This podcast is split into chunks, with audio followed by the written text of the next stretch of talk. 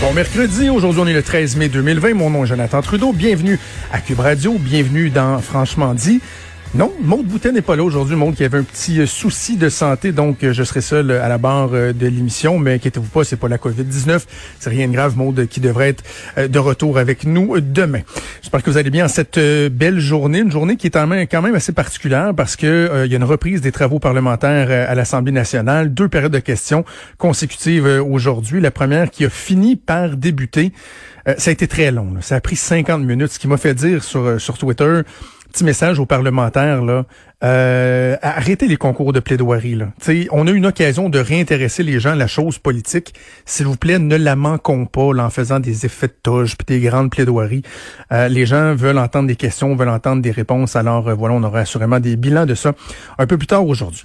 Avant d'aller rejoindre notre premier invité tout de suite, je veux qu'on entende évidemment un segment que vous avez euh, assurément regardé ou entendu, mais quand même, juste pour nous, nous remettre euh, dans le contexte, c'est le docteur Arruda hier euh, en conférence de presse avec le premier Legault qui s'est excusé pour cette fameuse vidéo qui a tant fait jason. On va écouter un extrait. À chaque nuit, à 2 heures du matin, je regarde des décès et j'ai le cœur qui me tourne. Donc, ça n'a jamais été mon intention de blesser qui que ce soit.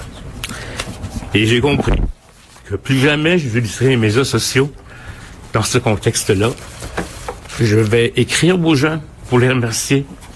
Et puis je vous remercie, je m'excuse encore. J'ai appelé la directrice du refuge pour m'excuser de la situation. Et je vous en remercie. on a vu que ça fait euh, beaucoup, beaucoup réagir, euh, augmenter ou euh, ramener à un niveau assez incroyable la cote de popularité du docteur Horacio Arruda. Et ça soulève la question, Qu'est-ce qu'on a de particulier au Québec quand même pour s'attacher autant euh, que ça des, des personnages? Et je trouvais que la meilleure personne pour en discuter, c'était assurément Jean-Marc Léger, président de Léger, mais également qui est co-auteur du livre Code Québec, euh, qui vient euh, démystifier, si on veut, l'identité québécoise de Jean-Marc Léger, que je rejoins au bout du fil. Salut Jean-Marc. Oui, bonjour Jonathan.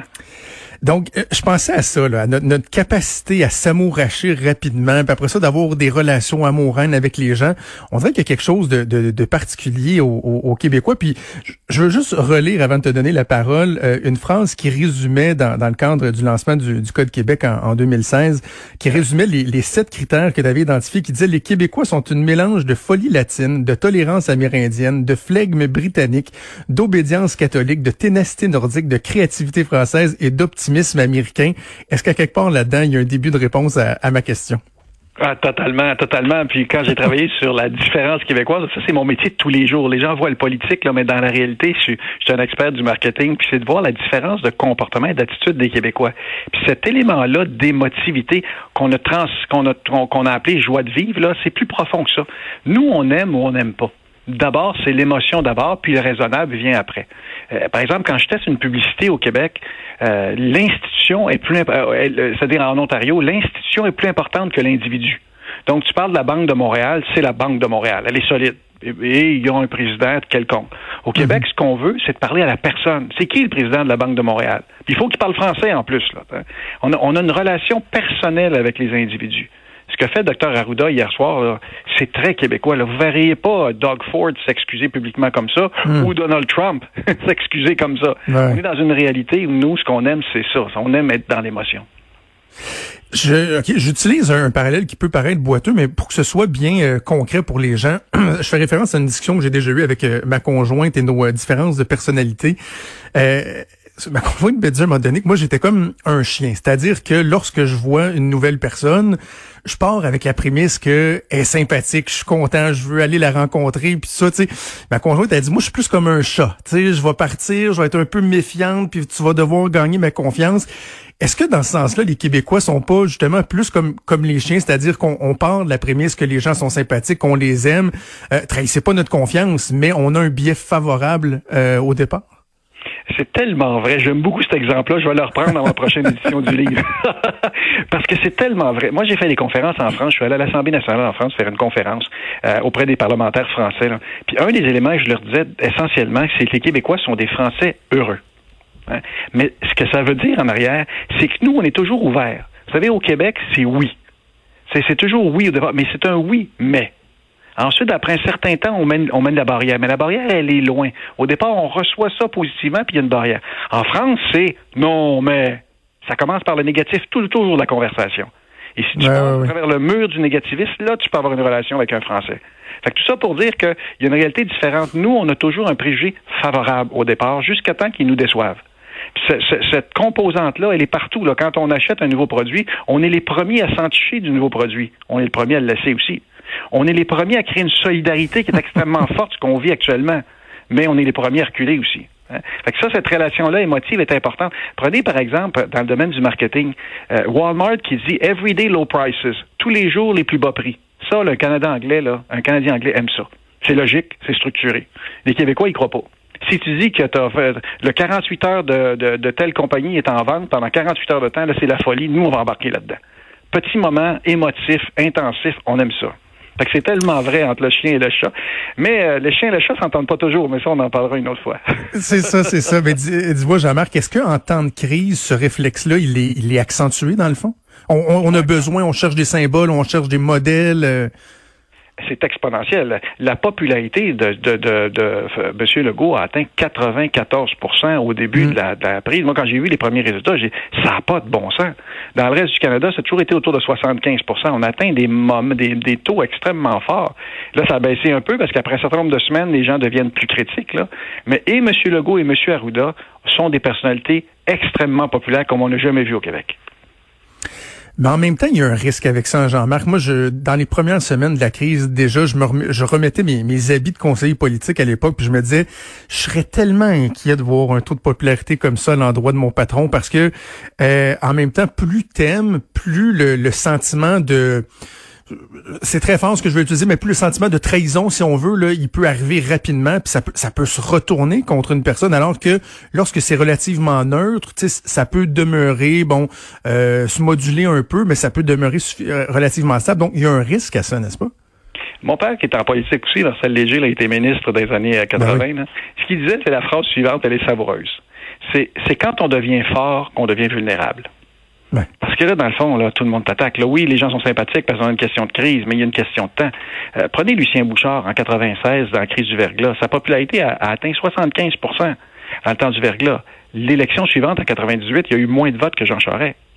Mhm. Ça ne veut pas dire parce qu'il est très populaire que le lendemain, les gens vont voter pour lui. Là. Non, non, non, c'est, c'est pas aussi clair que ça, la relation. Parce qu'à travers le monde, tous les présidents, les premiers ministres sont populaires, sauf exception. Macron, taux de popularité moyen, cinquantaine de pourcents. Donald Trump, 42, 43% aux États-Unis. Euh, Bolsonaro au Brésil, peu populaire. Mis à part ça, là, les Angela Merkel, euh, les Boris Johnson, nommez-les tous à travers le monde, ils ont un taux de popularité qui passe le 70% Le gouverneur Cuomo, à New York, qui fait ses conférences tous les jours, il est au-delà ben de 70 Fait que la popularité est forte. Il y a un effet de solidarité qui est là, encore plus fort au Québec, mais qui existe partout. Parce que les gens veulent qu'ils aient raison. C'est plus que personnel. Là. Les Québécois veulent que François Legault sache, exact, sache exactement ce qu'il fait, que M. Arruda a raison et à tous les jours, on va suivre. Hier, il demande de porter le masque. Là, vous allez voir la montée des Québécois qui vont sentir que c'est important de porter le masque. Pas tout le monde, mais ils avaient une mhm. tendance qui va être à la hausse parce que on veut qu'ils aient raison. C'est notre vie qui en dépend. Euh, parlant du taux de popularité, j'ai envie qu'on aborde ensemble quelques éléments du, sondage hebdomadaire qui a été euh, publié dans les dernières heures par euh, Léger, qui est fait à l'échelle canadienne, donc qui permet aussi de voir des certaines distorsions entre, les, entre les provinces. Justement, sur le, le taux de popularité, on est passé de, de sommet à quoi 94% Là, on est revenu à 77% ce qui, on en convient, très, très, très élevé. Mais est-ce que tu considères que la chute est, quand même rapide à ce, à ce, à ce moment-ci? Ben, est directement lié au confinement où là, les perceptions sont beaucoup plus tranchées. T'es pour ou t'es contre le confinement? Fait qu'à cet égard-là, il y a des gens qui, qui ont une position plus tranchée. La popularité de François Legault à 77% c'est égal à la moyenne provinciale, qui est à 78 donc, il est aussi populaire que, plusieurs. Il y a des gens surprenants comme en Ontario, Doug Ford, qui était très impopulaire avant. Il est, au même taux que, François Legault aujourd'hui. Donc, il est dans des, taux plus raisonnables parce qu'il prend des positions. Vous savez, sur le confinement, là, les Québécois, ce qu'ils disent, c'est qu'il est urgent d'attendre. Ils veulent pas que ça aille plus vite. il y en a seulement 12% des Canadiens, puis 10% des Québécois qui veulent qu'on accélère le déconfinement. C'est très, très peu, puis à Montréal, encore moins.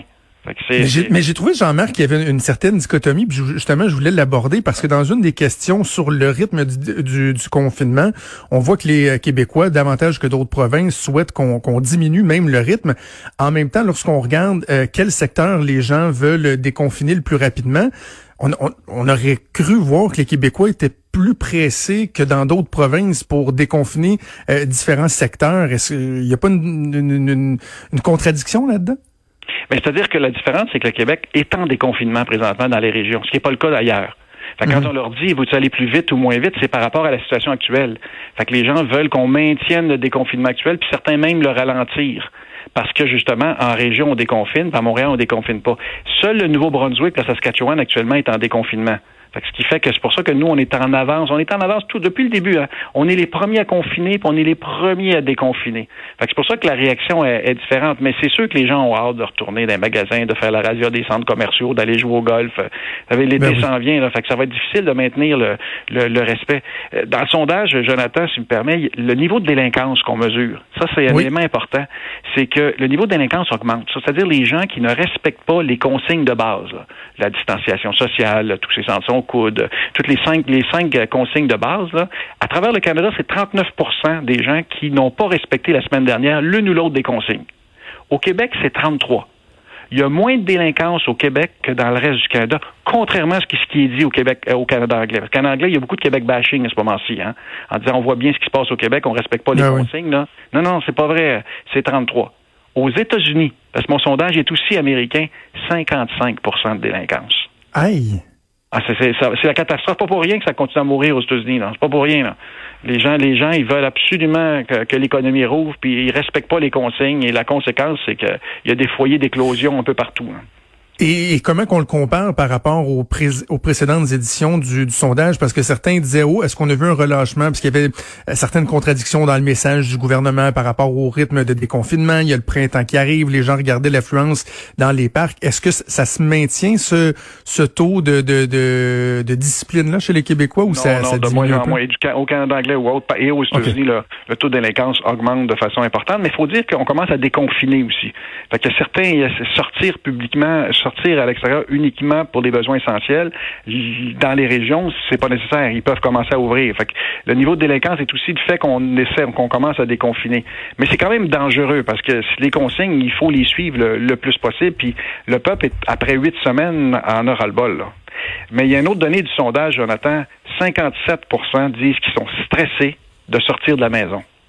Fait que là, les gens qui nous écoutent, là, il y en a plus qu'un sur deux qui disent, moi, quand je sors dehors, je suis stressé c'est une nouvelle réalité qu'on n'est pas habitué, ça. Fait que là, Mais il y en a moins au Québec un peu, hein? Il y en a un peu moins au Québec, un peu moins stressé. On a un peu plus de joie de vivre au Québec. Là, on est souvent, c'est.